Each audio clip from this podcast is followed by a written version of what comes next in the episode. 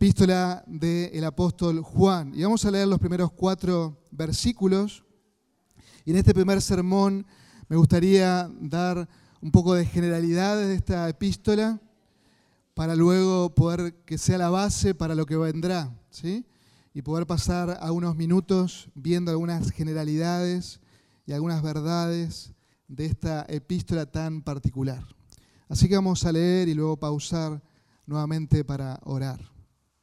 Dice así la palabra del Señor, lo que existía desde el principio, lo que hemos oído, lo que hemos visto con nuestros ojos, lo que hemos contemplado y lo que han palpado nuestras manos acerca del verbo de vida. Pues la vida fue manifestada y nosotros la hemos visto y damos testimonio y os anunciamos la vida eterna, la cual estaba con el Padre y se nos manifestó. Lo que hemos visto y oído os proclamamos también a vosotros, para que también vosotros tengáis comunión con nosotros. Y en verdad nuestra comunión es con el Padre y con su Hijo Jesucristo. Os escribimos estas cosas para que nuestro gozo sea completo. Vamos a orar. Oh Señor y Padre, venimos una vez más delante de ti y queremos agradecerte por tu verdad tan preciosa, tu verdad inmutable, tu verdad que no cambia. Te damos, gracias, Señor, porque a lo largo de la historia tú has usado hombres fieles para escribir tu palabra. Tú los, les has usado en su contexto, en sus situaciones particulares. Y gracias te damos porque bajo la inspiración del Espíritu Santo, cada uno de ellos pudo escribir y esta palabra es sagrada, es santa, es tu verdad que no cambia. Y queremos ahora ser sensibles a tu voz, queremos estar atentos a tu palabra, ser conmovidos por ella, ser motivados por ella, santificados, que tú trates con nosotros, Señor, porque en todas las cosas queremos vivir a la luz del Evangelio. Señor, oramos también si hay personas en medio nuestro que aún no te conocen, que puedan en esta mañana, en esa gracia tuya salvadora, tú les alcances. Oramos por ellos. Oramos por tu iglesia, que tú bendigas tu palabra en Cristo Jesús. Amén y amén. Hemos titulado esta serie Viviendo a la luz de lo que creemos, porque es sumamente importante lo que creemos, pero es sumamente importante vivir a la luz de lo que creemos. Es importante vivir lo que creo. Es importante ser permeable a la verdad de Dios, no ser un, acumulador de teología. Hay personas que acumulan montón de cosas en su casa, ¿sí? Y son, son acumuladores profesionales.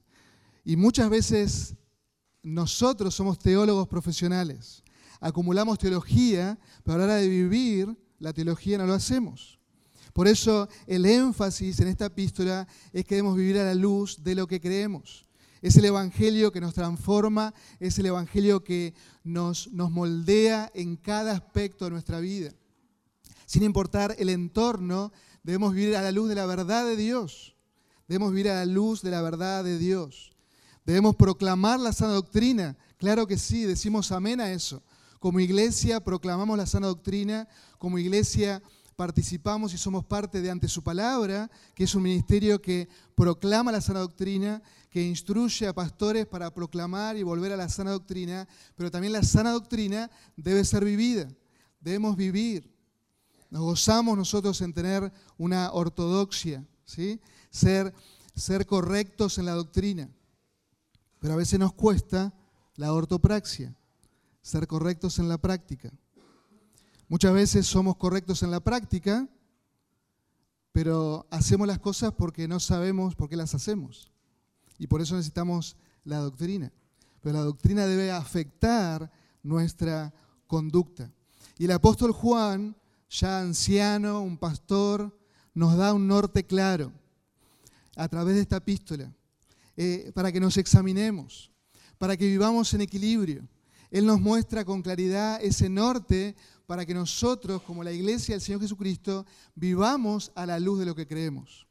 Y por eso en esta mañana vamos a meditar en estos primeros tres versículos, pero toda la epístola, toda la epístola nos va a hablar acerca de lo importante de vivir lo que creemos. Porque para el apóstol Juan no hay grises. El apóstol Juan nos va a decir que si decimos tal cosa, debemos ser consecuentes y hacer ciertas cosas. Si decimos que, que andamos en luz, debemos vivir en la luz del Evangelio. Si decimos que no tenemos pecado, nos engañamos a nosotros mismos, pero aún más decimos que la verdad de Dios es mentira porque Él nos dice que somos pecadores. ¿Se dan cuenta? ¿Mm? Si decimos que amamos a Dios, pero no amamos a los hermanos, ¿qué está pasando? Somos mentirosos. Si decimos que queremos un poco del mundo y amamos el mundo, Juan nos dice, no, no, no. Si decís eso, el amor del Padre no está en vos. Tenés que examinar tu corazón. Tenés que examinarte. El apóstol Juan nos dice y nos muestra el camino de una manera clara y precisa. Han pasado los años y el Evangelio ha sido proclamado por todo el imperio romano. Así que quiero que tú en esta epístola, en el año 85, 90 de nuestra era, y el apóstol está preocupado por los creyentes. Él les escribe con un corazón pastoral. Él a lo largo de la epístola les va a decir una y otra vez, hijitos míos, hijos míos. Él los ama y está preocupado para que ellos vivan a la luz del Evangelio. Y como les dije, el Evangelio ha sido proclamado por todo el imperio romano. Las iglesias han sido fundadas. Dios ha dado crecimiento a su iglesia. Los enemigos de la cruz han dado muerte a algunos de los apóstoles. Ellos murieron por la causa de Cristo. Uno a uno fueron glorificando al Señor en su muerte. Pero hay una voz, una voz de la ciudad de Éfeso, según el testimonio de Papías, que era un discípulo de Juan. Hay una voz, ya anciana esa voz, pero es una voz fuerte, firme, viva, que permanece y que proclama la verdad, que es el apóstol Juan. Los padres de la iglesia como Justino Mártir, como Eusebio, como Clemente de Alejandría, escribieron y dan, testimonio de que Juan en sus últimos años, él tuvo un ministerio desde Éfeso, proclamando el Evangelio y escribiendo, escribiendo a las iglesias, guiando a las iglesias del Asia Menor a seguir a Cristo en fidelidad en medio de diferentes luchas y amenazas de los falsos maestros. En ese momento el emperador era Domiciano, que tenía un liderazgo cruel y estaba persiguiendo a la iglesia de Cristo. Así que los creyentes están siendo perseguidos, pero están siendo atacados por los falsos maestros, por los falsos apóstoles, por falsos siervos que se están levantando. Cuando uno ve al apóstol Juan, uno piensa que todo en su vida fue amor, ¿no? Porque él nos escribe acerca del amor. Pero ese no fue Juan desde el principio. El apóstol Juan ha sido transformado por el poder del Evangelio, como lo está haciendo el Señor con nosotros. Él nos, nos está transformando. Y el apóstol Juan, ustedes recordarán que tenía un hermano que también fue uno de los doce, Jacobo, que eran hijos de Zebedeo, un hombre que tenía una empresa pesquera. Y, ellos eran pescadores como su padre, estaban en el negocio de su padre, hasta que, hasta que el Señor los llamó. Y ya no más van a pescar, ahora van a ser pescadores de hombres. ¿sí? Ya no más peces, ahora van a pescar hombres, van a proclamar el Evangelio, van a ser mis discípulos. Y el Evangelio llegó a su vida y transformó el corazón de este hombre. Ustedes recuerdan cómo el Señor Jesucristo lo llamaba a él y a su hermano, hijos del trueno. ¿sí? Así que no habían sido para nada fácil estos dos. Ellos en algún momento le dicen a su mamá, si ustedes recuerdan en, los evangelios, tenemos este relato, le dicen a su mamá, mamá, anda a hablar con el Señor Jesús para cuando Él venga en su reino, nosotros dos nos sentemos uno a la derecha y otro a la izquierda. Se armó un alboroto entre los apóstoles y discípulos, ¿cómo van a pedirle eso? Porque querían ser ellos los primeros. Bueno, ese era Juan, ese era Juan. Pero ¿qué ocurrió con Juan? El Evangelio lo cambió. El Evangelio lo cambió totalmente, como nos cambia a nosotros, como te puede cambiar a vos, como te puede cambiar a vos.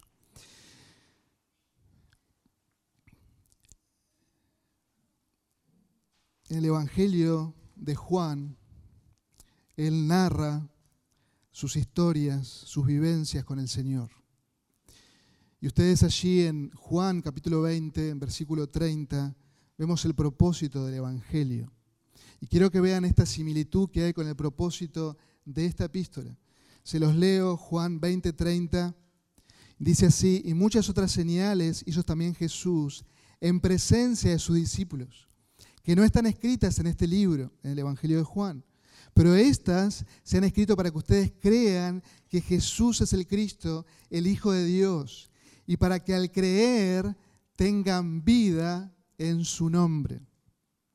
El Evangelio fue escrito con un propósito que las personas que lo escuchen, que las personas que lean todas esas historias, todas esas vivencias del Señor Jesucristo, crean en que Jesús es el Mesías, es el Hijo de Dios, y que al creer tengan vida en su nombre.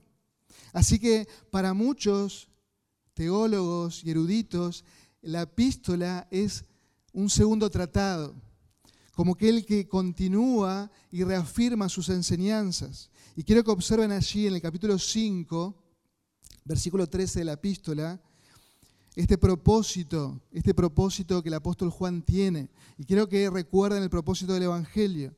Y vamos a ver algunas similitudes, pero también algunas diferencias. Dice así en el capítulo 5, versículo 13, estas cosas les he escrito a ustedes que creen en el nombre del Hijo de Dios, para que sepan que tiene vida eterna. El Evangelio fue para que ustedes crean, ¿sí? Ahora yo les escribo esto a ustedes que ya creen, para que recuerden que tiene vida eterna en el Señor Jesús, que puedan fortalecer su fe y que puedan descansar en el fundamento apostólico, que no cambien el fundamento, sigan creyendo en el Evangelio que creyeron al principio. A ustedes que creen, necesitan permanecer, necesitan vivir en esa vida abundante que tienen, ya tienen en Cristo Jesús. Siempre que Dios trajo la verdad gloriosa, el Evangelio, la falsedad vino de diferentes maneras, de diferentes colores. Los maestros falsos, los profetas falsos, tratan de meterse en las congregaciones en el primer siglo y ahora. No hay nada nuevo bajo el sol. ¿eh? Los falsos maestros siempre existieron y siempre existirán hasta el fin de los días. Así que vemos, y quiero darle un contexto, de que había muchas herejías dando vuelta en Éfeso, pero también en muchas iglesias a las cuales el apóstol les escribe. Y es un contexto necesario para nosotros entender por qué escribe lo que escribe. Para que nosotros podamos traer luz cuando leemos esta epístola y decir, Juan está diciendo esto porque había esta situación en particular. Y una de las herejías eran los docetistas. Quizás han escuchado nombrar de ellos.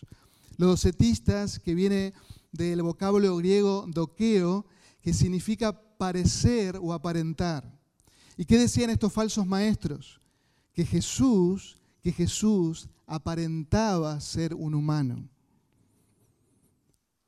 Que Jesús aparentaba ser un humano. Ellos decían que era una deidad, pero él aparentaba ser un humano. Y quiero que piensen en esto. Si Jesús aparenta ser un humano, no puede morir realmente en una cruz.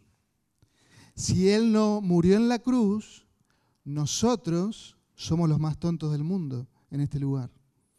Porque creemos en alguien que aparentaba ser un humano, que no murió, que no resucitó porque no era un humano, y así que nosotros estamos en qué? En nuestros pecados. Estaba este grupo de herejes. Así que Juan, a lo largo de toda su epístola, él va a enfatizar en qué? En que el Señor Jesucristo es un hombre de carne y hueso, que el Señor Jesucristo es Dios, pero es hombre. Él enfatiza en la humanidad de nuestro Señor, de nuestro Salvador, que nació en Belén, que creció al igual que crecemos todos nosotros, pero tuvo una gran diferencia, Él vivió sin pecado. Por otro lado, había un falso maestro allí en la ciudad de Éfeso, un tal llamado Cerinto. el cual decía que Jesús era un hombre normal. Él se iba para el otro extremo, que los docetistas. Y le doy todo este contexto y quiero que presten atención. ¿sí? Este tal Cerinto, él decía, Jesús es un hombre normal, pero le vino un poder divino en el bautismo. Ese poder divino es la unción, Él es el Cristo, pero lo abandonó al llegar a la cruz. Así que piensen en esto, en esta herejía que decía este hombre. Él decía que Jesús no era Dios. Y si no es Dios, Él no puede darme vida eterna. Si no es Dios, Jesús no puede perdonar los pecados. Si no es Dios, Él es un mentiroso porque Él dijo que era Dios, que era el Hijo de Dios. Así que el apóstol Juan, a lo largo de toda esta epístola, va a enfrentar esta herejía y va a decir, el Señor Jesucristo es el eterno Dios que se humanó. Es 100% Dios y es 100% hombre. Por otro lado, estaba surgiendo el movimiento del gnosticismo, que en el siglo II, en el siglo III, se conformó a cual lo tenemos hoy en día. Es una herejía que está en nuestro tiempo. Viene del griego gnosis, que quiere decir conocimiento. Y ellos proclamaban, ellos proclamaban que ellos y solo ellos tenían un conocimiento superior, que eran los iluminados y que todas las iglesias debían alinearse no al fundamento apostólico, sino que tenían que alinearse a este nuevo conocimiento que ellos habían recibido de una manera particular, igual que en estos días. Este proto-gnosticismo proclamaba que para ser salvos ellos necesitaban de un conocimiento superior. Ellos decían que Dios era bueno, pero que la materia era mala. Así que ellos refutaban un montón de doctrinas bíblicas, la creación, la encarnación, la, resurrección corporal, un montón de herejías surgían de todo este movimiento. Así que Juan confronta a estos falsos maestros. Juan los confronta con una epístola muy particular. Y ustedes cuando leímos el primer versículo seguramente les llamó la atención. ¿no? Porque no dice yo, Juan, apóstol, ¿no? Nos llama la atención cómo inicia esta epístola. Es una epístola muy particular que para algunos eruditos es un sermón. Es un sermón en un formato de carta, porque él directamente proclama, proclama su autoridad apostólica, sin decirnos que él es el apóstol. Él no lo dice a lo largo de la epístola, pero nos damos cuenta que él estuvo con Jesús que él vivió con Jesús, que él lo palpó a Jesús, que él estuvo con él. La innegable autoridad apostólica. Y en este sermón vamos a ver que es un sermón en forma de espiral, donde él va a desarrollar la doctrina, pero al mismo tiempo él nos da la práctica. Así que cuando leamos, vamos a ver esa espiral, que nos da la doctrina y la práctica en versículos y nos va llevando por medio de este sermón. Juan nos proclama una verdad clara y sencilla. Él no nos da una gama de colores, no, Él nos da blanco y negro. Los falsos maestros tratan de meter sus colores mentirosos, pero el apóstol Juan, guiado por el Espíritu Santo, le escribe y dice, ¿esto es blanco o negro? ¿Dónde estás? el apóstol nos habla de una manera clara y nos muestra la deidad y humanidad de nuestro Señor. Como hemos leído, la cristología nos marca el camino desde el principio. También a lo largo de toda esta epístola el apóstol Juan nos va a decir que la vida de fe, la vida cristiana, es un andar en obediencia. Es un andar en obediencia. Yo no puedo decir, yo sigo a Cristo, pero vivo mi vida. Estás, te estás engañando a vos mismo. El andar del cristiano, el vivir del cristiano es un vivir en obediencia, obediencia a la verdad de Dios, obediencia al fundamento apostólico. Por eso hemos titulado esta serie Viviendo a la luz de lo que creemos, porque vivimos en obediencia a la verdad de Dios, vivimos conforme a eso. Y también nos muestra a lo largo de toda esta epístola que el Evangelio es un vivir en amor. ¿Por qué? Porque Dios es amor. Porque Dios es amor. Para Juan la obediencia y el amor van de la mano. Y seguramente recuerda las, las palabras del Señor Jesucristo en el aposento alto, que dice, si me amáis, ¿qué tenemos que hacer? Guardar sus mandamientos. El amor y la obediencia para Juan y para nosotros debería ser lo mismo, van de la mano. No podemos divorciar estas cosas. No podemos divorciar estas cosas. El amor bíblico es un amor que obedece, que ama a Dios por sobre todas las cosas. Así que Juan en esta epístola circular, quizás podemos pensar en una canción, ¿sí?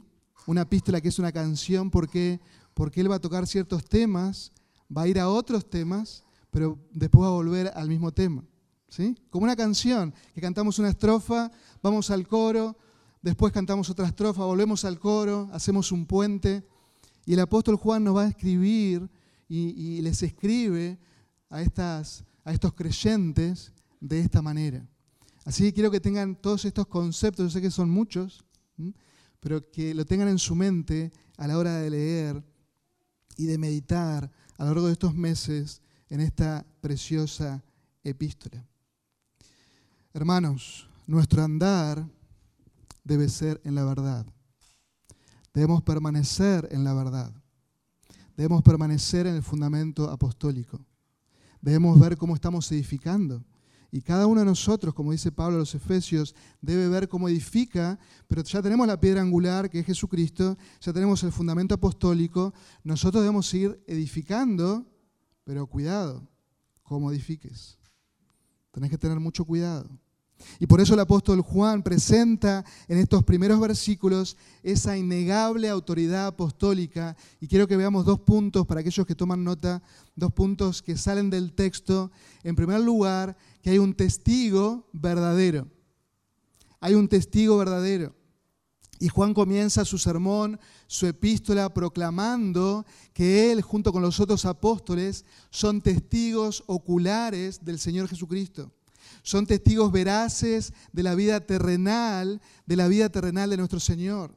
Él expone la verdad sobre la mesa frente a aquellos que decían, nosotros tenemos un conocimiento superior, nosotros somos los iluminados. Juan le tapa la boca y le dice, no, no, no, no, no nada de conocimiento superior. Está el fundamento apostólico está puesto y nosotros somos los testigos oculares.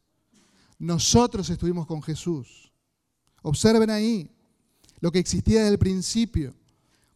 Está hablando allí del Evangelio, el Evangelio que ustedes han creído, de las buenas noticias de salvación. El Evangelio que ustedes oyeron fue el Evangelio que existía desde el principio.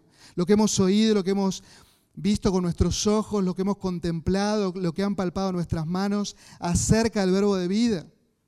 Nosotros damos testimonio y os anunciamos, versículo 3, lo que hemos visto y oído, os proclamamos también a vosotros. El apóstol Juan se pone en pie y proclama esta, este sermón, esta epístola, y comienza de una manera muy particular. Comienza a través de estos pronombres relativos, lo que, y él lo usa cinco veces allí, observen ahí en su Biblia.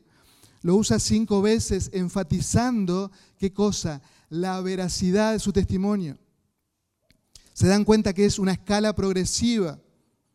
Lo que estaba del principio, el Evangelio, lo que hemos oído, también lo que hemos visto, lo que empezamos a contemplar, lo que palpamos, eso les anunciamos.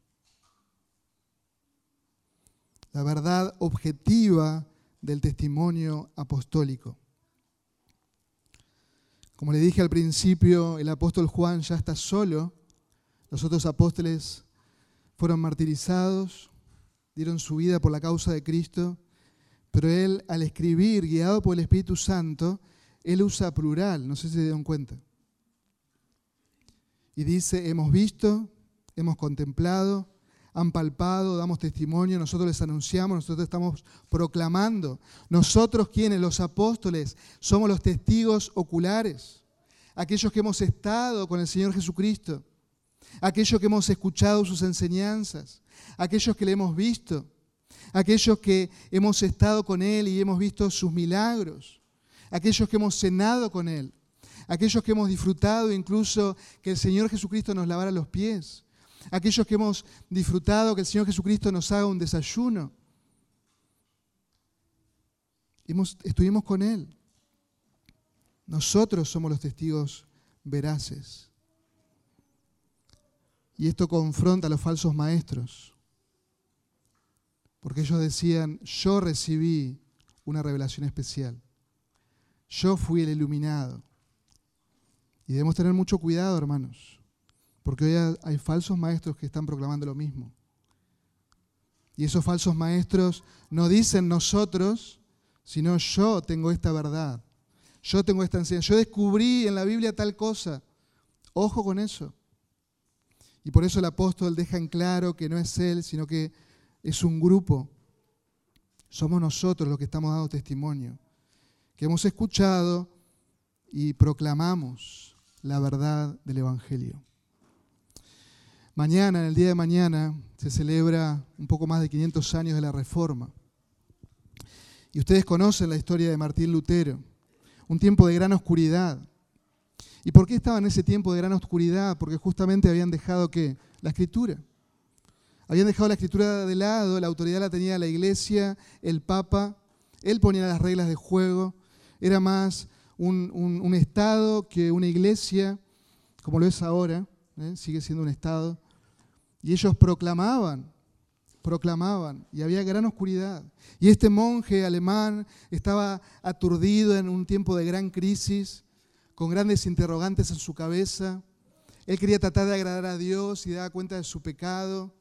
Estaba realmente torturado, torturado por la, la santidad y la justicia de Dios al verla en la escritura, pero al ver también su pecado, su maldad.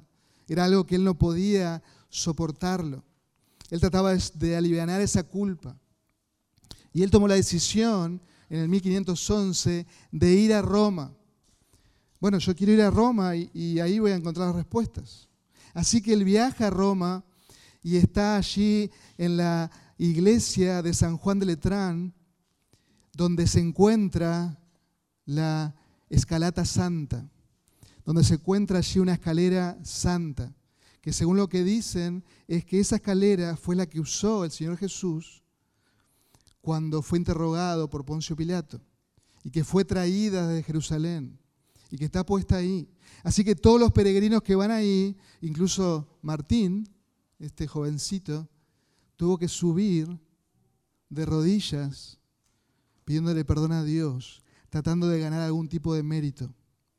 Y nos dice la historia que él llegó hasta la cima y él se puso en pie y proclamó a gran voz y dijo, ¿quién sabe si todo esto es verdad? Él estaba totalmente perturbado. Y él veía en toda esa religiosidad una oscuridad enorme. Él veía en toda esa, esa religiosidad una corrupción terrible. Y hubo más dudas y más confusión en la vida de este hombre hasta que Dios le iluminó su mente, su corazón, y la luz del Evangelio le resplandeció, como lo hizo con nosotros. Y comenzó allí la reforma. Pero se dan cuenta cuando uno abandona la escritura, cuando uno abandona la escritura, sea por la religiosidad o por el libertinaje, la teología liberal, va a lugares terribles. Tan terribles como creer, creer que Dios me puede dar un polvo de oro en mis tiempos a solas con Dios. Y hay pastores falsos, apóstoles falsos, que proclaman esto. Y que la gente está asombrada de que el pastor, el apóstol suyo, recibe ese polvo de oro de parte de Dios. Y cuando uno le dice, ¿podés mostrármelo? No, no, no. Yo lo recibo cuando estoy a solas con Dios. Yo soy el ungido, a mí nadie me puede decir nada. Y yo lo recibo como una señal. Pero es para mí. ¿Eso es creíble o no? Claramente no. Claramente no. El apóstol Juan lo que está haciendo aquí en estos versículos iniciales es todo lo opuesto. Él pone la verdad sobre la mesa Y él está diciendo que él, que él, junto con todos los demás, han visto, han estado con Jesús realmente. Que Él es el Dios que se hizo hombre, que es el Mesías, que Él es el Señor. Así que Juan es contundente con los falsos maestros y les dice en la cara, ustedes no son testigos oculares, yo sí. Es como si le dijéramos hoy, yo no te vi en la foto, ¿eh? vos no estabas ahí. Yo estuve con Pedro, yo estuve con Jacobo, yo estuve con Andrés, pero a ustedes no los vi ahí. Eso es lo que le está diciendo Juan. Por eso en este prólogo enfatiza su innegable autoridad apostólica. Ellos son los testigos terrenales del Señor. Ellos dieron testimonio y siguen proclamando el Evangelio a través de qué? De la Escritura, de estas cartas inspiradas que nos llegan a nosotros, que nos llegan a nosotros. El mensaje del principio, el Evangelio eterno, eso es lo que estamos anunciando. No estamos inventando nada, dice Juan, es el mensaje que ustedes escucharon. Es el mensaje que ustedes escucharon. No estamos renovando el mensaje de Dios, no estamos de tratar de ser más atractivos a la comunidad. No, es el mensaje que ustedes han recibido y que les volvemos a escribir estas cosas para que crean, para que sepan, para que disfruten del Evangelio eterno. Juan expresa allí tres verbos de una acción que ellos hacen por dar testimonio en obediencia al Señor. Observen allí versículo 2, damos testimonio, os anunciamos, os proclamamos, allí en el versículo 3, os proclamamos, no estamos inventando nada. Nosotros lo que vimos, lo decimos. Imagínense que salimos, ¿sí? que salimos acá y ocurre un accidente en la esquina, y hay varios de ustedes que observan ese accidente. Así que vienen los peritos, viene la policía, etcétera, y dice, bueno, ¿quiénes vieron? Y van a llamar a los que realmente vieron, no van a llamar a las personas que están adentro. Porque los que están adentro van a saber algún testimonio de lo que, de lo que ellos observaron. Pero van a llamar a, a testiguar a los testigos oculares. Es lo que está diciendo Juan aquí. Nosotros somos los testigos oculares. Nosotros tenemos eh, el Evangelio y el testimonio del Señor Jesucristo. Nosotros hemos puesto el fundamento apostólica, apostólico. Y hermanos, quiero que pienses en esto. Tu fe, mi fe, si estás en Cristo, está basada en hechos reales, en hechos históricos. Está basada en la verdad de Dios. No está basada en mitos. No está basada en algún pensamiento de algún filósofo. No está basada en eso, sino está basada en hechos reales, concretos, que la historia nos dice que sucedieron, que la palabra de Dios nos dice que sucedió. Y le creemos a Dios y confiamos en el Evangelio. El Señor Jesucristo en Juan capítulo 15 les dice a los suyos, cuando venga el consolador, a quien yo enviaré del Padre, es decir, el Espíritu de verdad que procede del Padre, Él dará testimonio de mí y ustedes también darán testimonio, porque han estado junto a mí desde cuándo, desde el principio. ¿Se dan cuenta? Juan y los otros están haciendo, están obedeciendo lo que el Señor Jesús les dijo. Sean testigos míos. Hablen porque ustedes estuvieron conmigo desde el principio. Cuando uno lee los evangelios, tanto Mateo como Juan, ellos son testigos oculares. Marcos es el testimonio del discípulo del apóstol Pedro. Por eso hay tantos detalles. Lucas, Lucas investigó y nos dice la historia extra bíblica que Lucas era un historiador más excelente, más excelente que los historiadores de su época. Así que podemos descansar y confiar en los cuatro evangelios que nos relatan la vida del Señor Jesucristo. Podemos desconfiar, confiar en estas historias que son tan, tan cercanas. Algunos dicen que Mateo, que Mateo y lo hacen de una manera casi eh, exagerada, estuvo escribiendo sus memorias a los pies de la cruz, como diciéndonos 10, 20 años más tarde que el Señor Jesús vivió con ellos y fue eh, levantado al cielo, él, Mateo ya lo escribió. Así que los evangelios nos relatan una historia temprana tan temprana que fue hace muy poco tiempo. Nosotros vimos y escuchamos. Nosotros vimos y escuchamos a Juan el Bautista decir a viva voz, he aquí el Cordero de Dios que quita el pecado del mundo. Nosotros vimos cómo el Señor Jesucristo multiplicó los panes y los peces. Nosotros vimos cómo Él hizo un vino de primera calidad allí en la boda de Caná de Galilea. Nosotros vimos milagros tras milagros, milagros que el Antiguo Testamento nos decía que el Mesías iba a hacer. Nosotros lo vimos y atestiguamos que el Señor Jesucristo es el Mesías. Escuchamos sus enseñanzas con autoridad palabras de gracia y de verdad. Escuchamos como Él, como el Dios que se hizo hombre, perdonaba los pecados y hacía milagros testificando lo que había ocurrido en el corazón de esas personas a quienes Él le perdonaba los pecados. Nosotros le vimos transfigurarse. Nosotros le vimos hablar con Moisés, con Elías. Nosotros lo vimos. Nosotros escuchamos esa voz del Padre que dijo, este es mi Hijo amado, a Él oíd, a Él obedeced. Nosotros lo escuchamos. Estando el Señor Jesucristo en la cruz, me dijo a mí, Juan, Juan, y ahí tu madre. Y le dijo a María, María, y ahí tu hijo. Juan, ocupate de mamá. Estando en la cruz, yo lo oí, yo lo oí, dice Juan, y yo me ocupé de María. Él escuchó el clamor del Señor, Elohim, Elohim, lama sabactani. Dios mío, Dios mío, ¿por qué me has abandonado? Él escuchó en la cruz del Calvario, todo está completo, todo ha sido consumado. Yo lo escuché con mis oídos. Yo le vi cuando respiró por última vez. Yo lo vi. Yo lo vi con mis ojos. Yo lo vi cuando resucitó. Yo estaba ahí cuando Él resucitó. Yo estaba ahí, vi sus manos, vi sus pies, vi su costado. Yo estaba ahí cuando Tomás no estaba y tuvo una semana con dudas.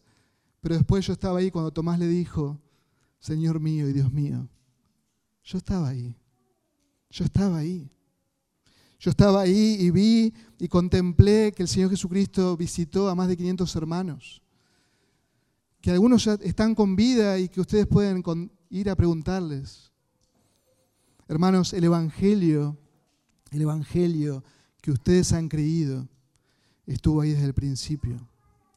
Así que no se dejen engañar, no se dejen engañar. Y Juan le dice, hay un solo Evangelio, un solo mensaje de salvación Cristo Jesús vino al mundo a salvar a los pecadores.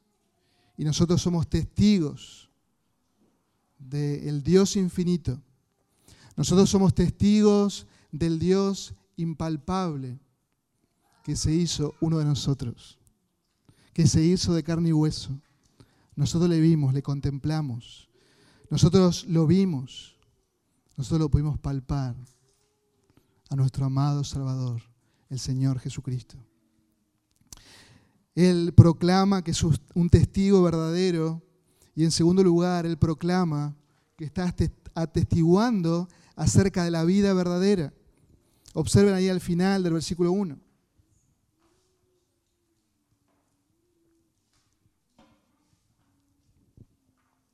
Dice, estamos hablando acerca del verbo de vida. Versículo 2, pues la vida fue manifestada, la cual estaba con el Padre y se nos manifestó. Todo lo que Juan está proclamando, contando, anunciando, es acerca de quién? Del verbo de vida. Es acerca del Señor Jesucristo. Juan y los otros apóstoles son testigos y ellos no se ponen en el centro de la escena. Los falsos maestros, los falsos apóstoles que hay hoy, los falsos profetas, ellos se ponen en el centro de la escena y que son ellos los coprotagonistas con Dios y que uno debe ponerse bajo su liderazgo porque si te salís de ese liderazgo vas a ser condenado. Y tienen a la gente atada ahí. Obviamente toda la audiencia es cómplice de eso. Porque si tenés la verdad, debes salir de ese lugar y debes obedecer al Dios vivo y verdadero. Debes aferrarte al Evangelio glorioso y eterno del Señor Jesucristo.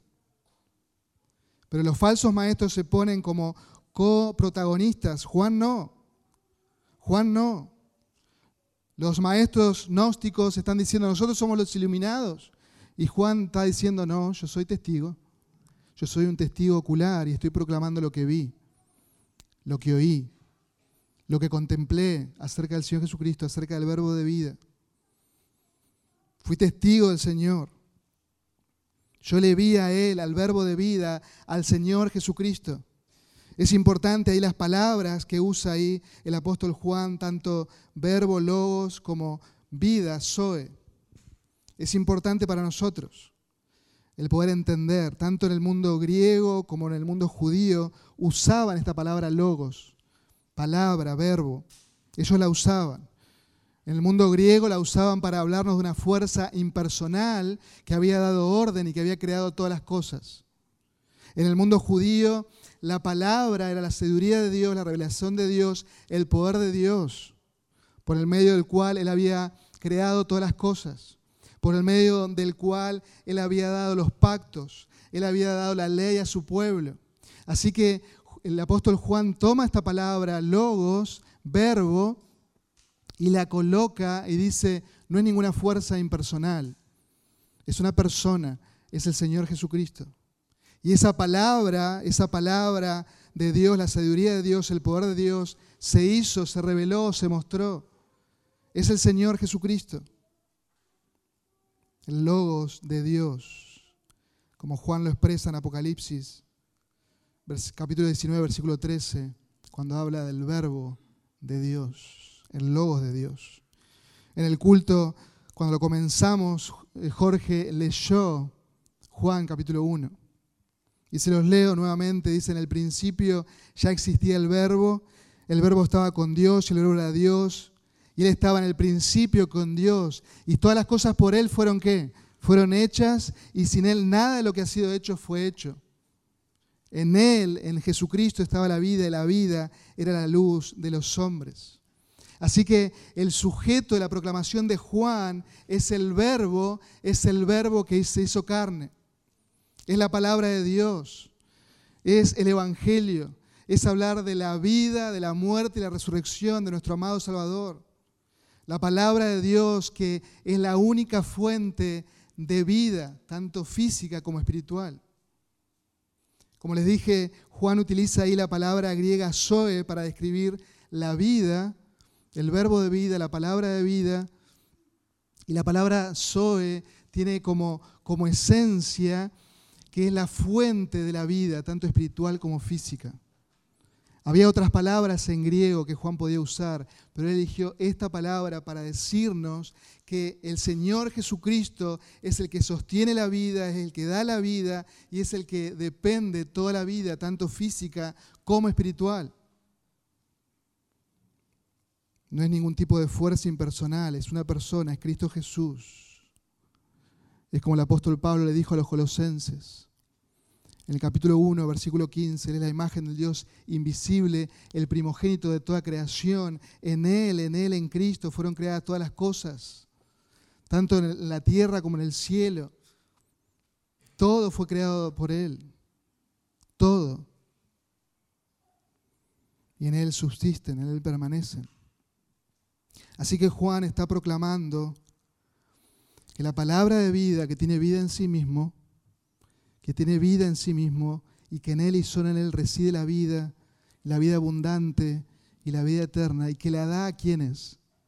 A todos los que creen en Él. A todos los que creen en Él.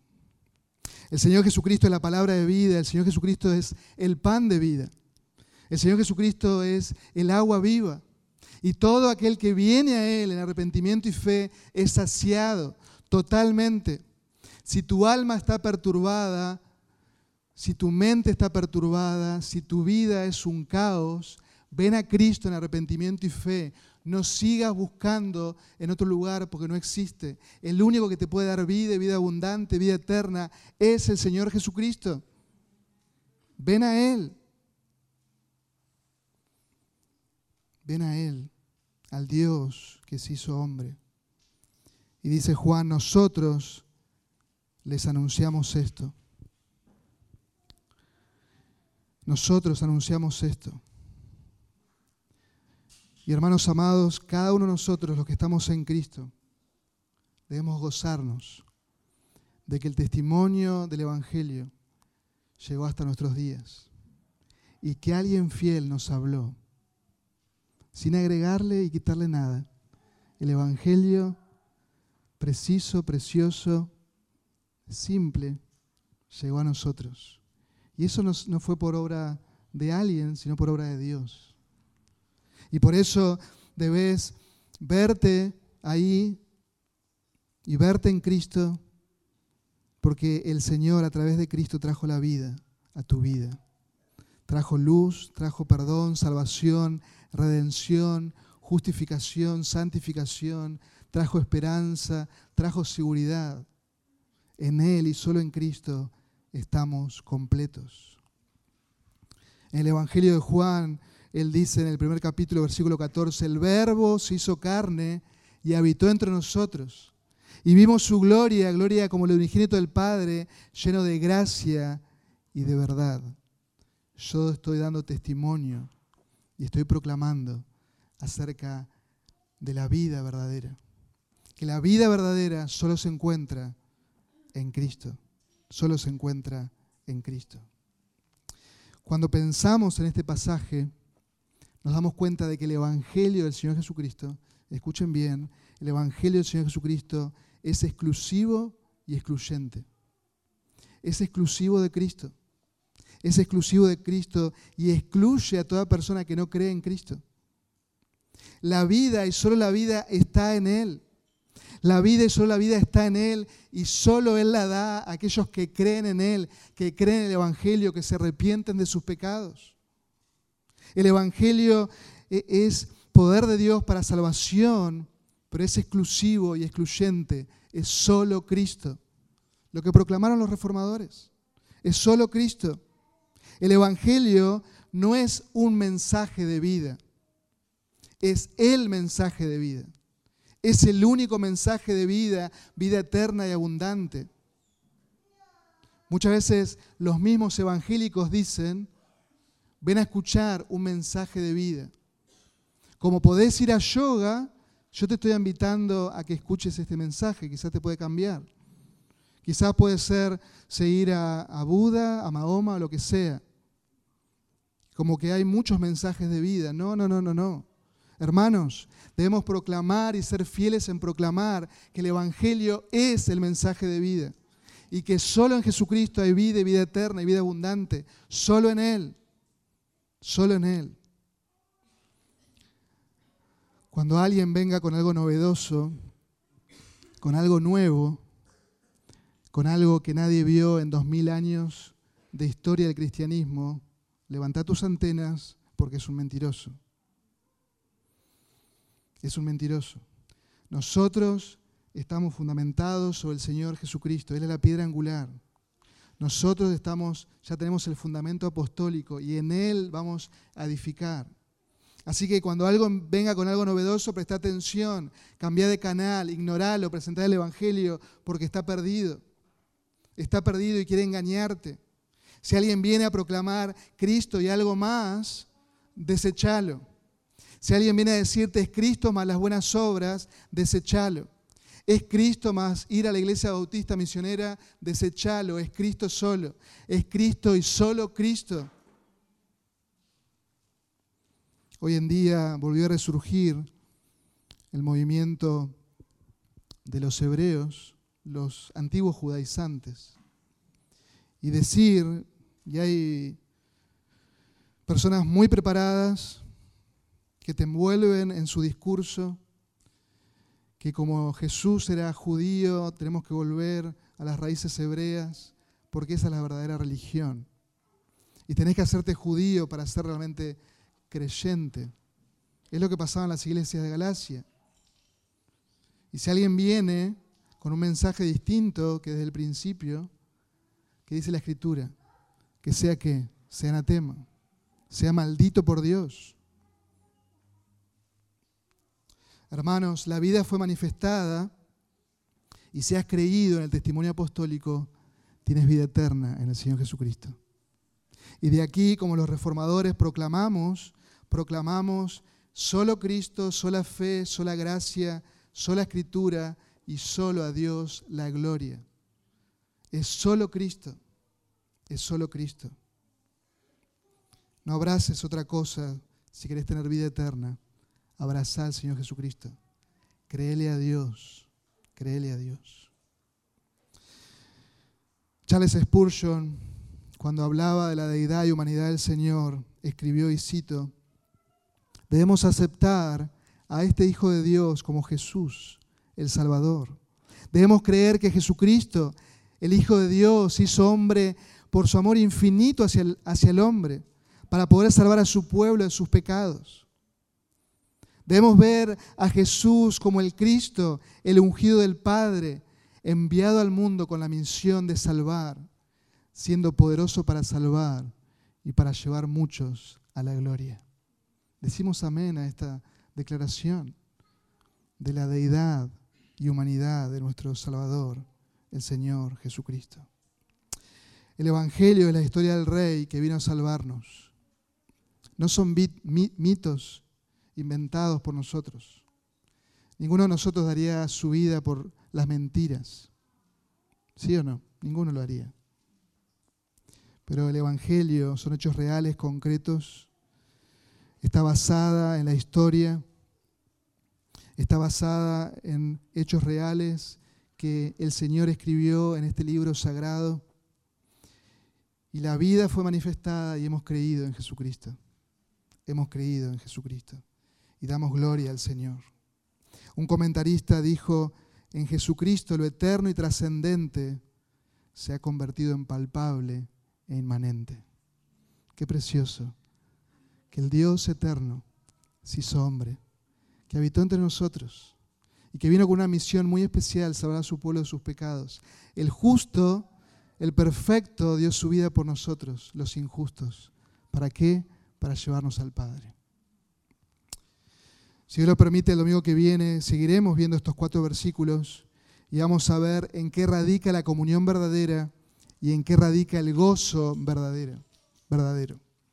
Así que hemos expuesto la innegable autoridad apostólica de nuestro querido Juan, que nos va a acompañar a lo largo de estos meses. Pero quiero, antes de orar, quiero preguntarte, ¿estás en Cristo? ¿Has creído en el Señor Jesucristo? No te estoy preguntando si sabes la historia de Cristo, si no se has puesto tu fe en Él, si has creído en Él, si has ido a Él en arrepentimiento y fe. Es necesario que vayas a Él y así como Tomás puedas expresar y decirle, Señor mío y Dios mío. Así como Juan, que en el Evangelio Él está asombrado y él se llama a sí mismo aquel a quien amaba Jesús porque él está asombrado de que el Señor Jesucristo lo ame a él, que es un pecador, que merece el infierno.